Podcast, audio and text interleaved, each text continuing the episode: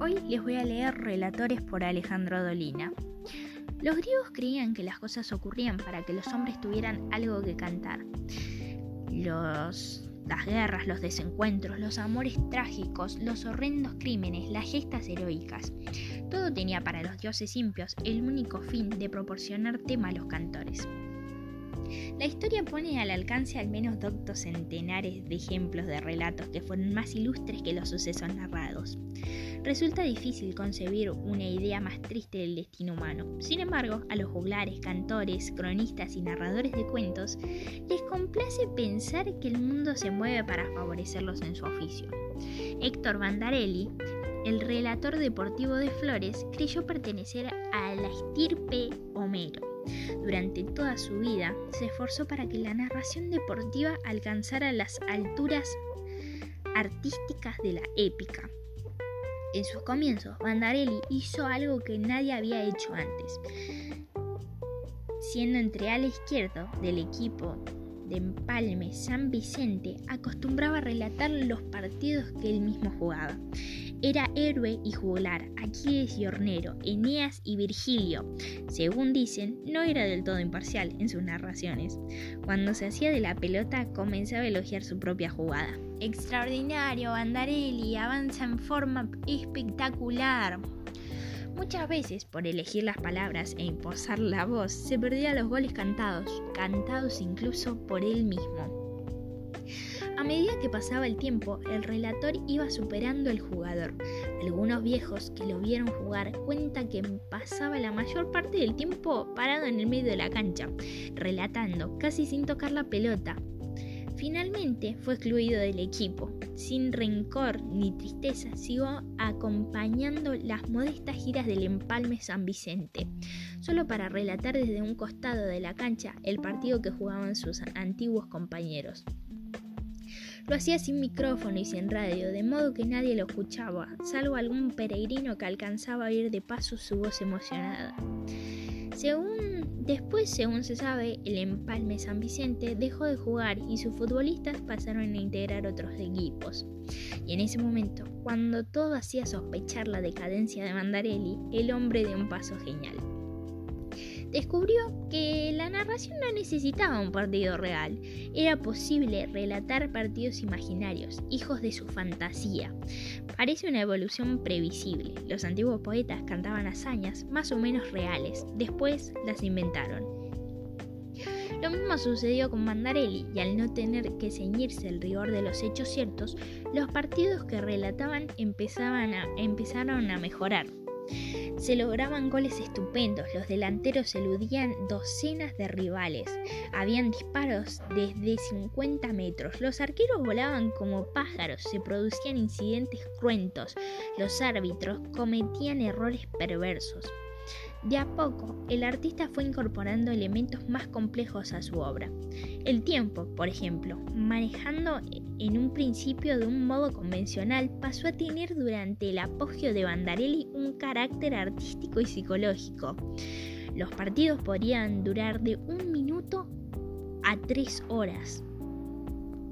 Algunas veces, el relator omitía cantar un gol, pero daba las claves y mensajes sutiles para que el oyente descubriera la terrible existencia del gol cantado.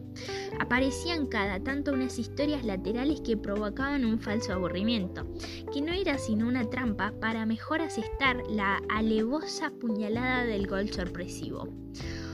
Todos recuerdan el famoso partido Boca Alumni de Bandarelli, que relató en un asado del Club Claridad de Ciudadela.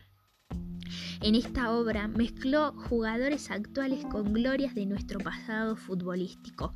Los viejos hacían fuerza por Alumni, los más jóvenes por Boca. Ganó Alumni, pero en su magistral narración, Bandarelli dejó caer con toda sutileza la sensación de que los boquenses, por respeto a la tradición, se habían dejado ganar. Las audiencias de Mandarelli no siempre fueron numerosas. Algunos partidos los relató solo en una mesa del bar La Perla de Flores ante el estupor de los mozos y parroquianos. Pero poco a poco, los muchachones del barrio fueron descubriendo sus méritos y con el tiempo hubo quienes prefirieron escucharlo a él antes que ir a la cancha. En 1965, Héctor Bandarelli organizó su campeonato paralelo de fútbol.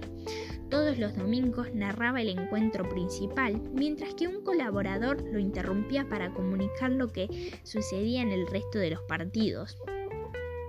Algunas firmas comerciales de flores lo ayudaron a solventar los nulos gastos del certamen a cambio de los avisos publicitarios. Las narraciones tenían lugar en la puerta de la casa de Bandarelli y cuando llovía, en la cocina. Hay que decir que el redactor poeta nunca trabajó para ninguna emisora y jamás utilizó micrófono, salvo en la grabación que realizará el, segundo tiempo en Barraca Central contra Barcelona, ya que ya en el final de su carrera. El campeonato El campeonato paralelo terminó en un desastre. El artista no tuvo mejor ocurrencia que sacar campeón a Unión de Santa Fe y mandar al descenso a River, lo que irritó a muchas personas, que hasta llegaron a agredir a Bandarelli. Pero todos los que saben algo del relator coinciden en, en afirmar que su mejor partido fue Alemania contra Villa Dálmine relatado en el Colegio Alemán de la calle José Hernández, a pedido de la Asociación Cooperadora. Ese encuentro fue un verdadero canto a la hermandad entre los hombres. Los zagueros entregaban banderines a los delanteros rivales en cada jugada. El árbitro abrazaba llorando a los futbolistas que quedaban en offside. Los de Villa Dálmine hicieron una suelta de palomas celestes y blancas a los 15 minutos del segundo tiempo para celebrar el segundo gol de la selección alemana.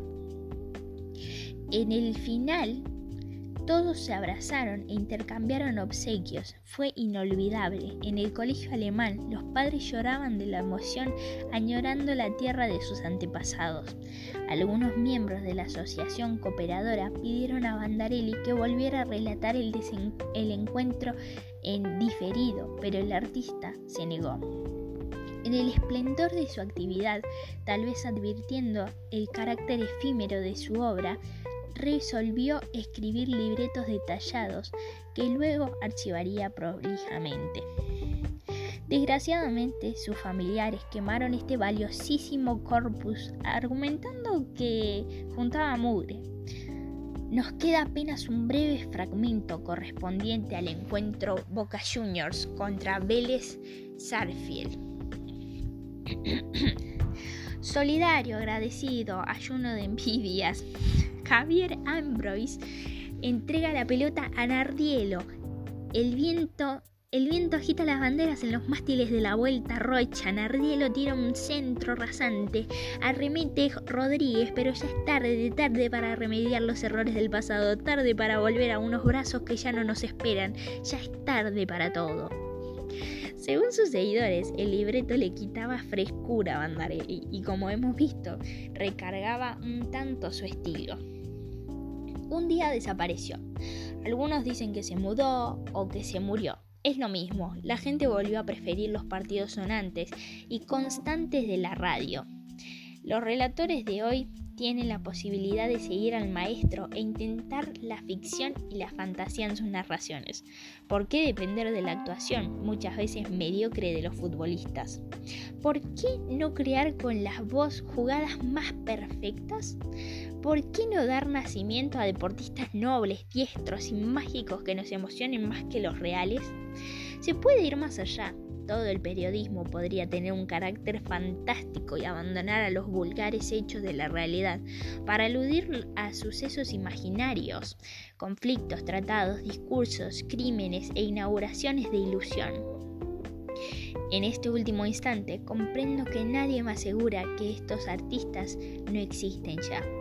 Tal vez todo cuando uno lee en los diarios no es otra cosa que un invento del periodismo de ficción.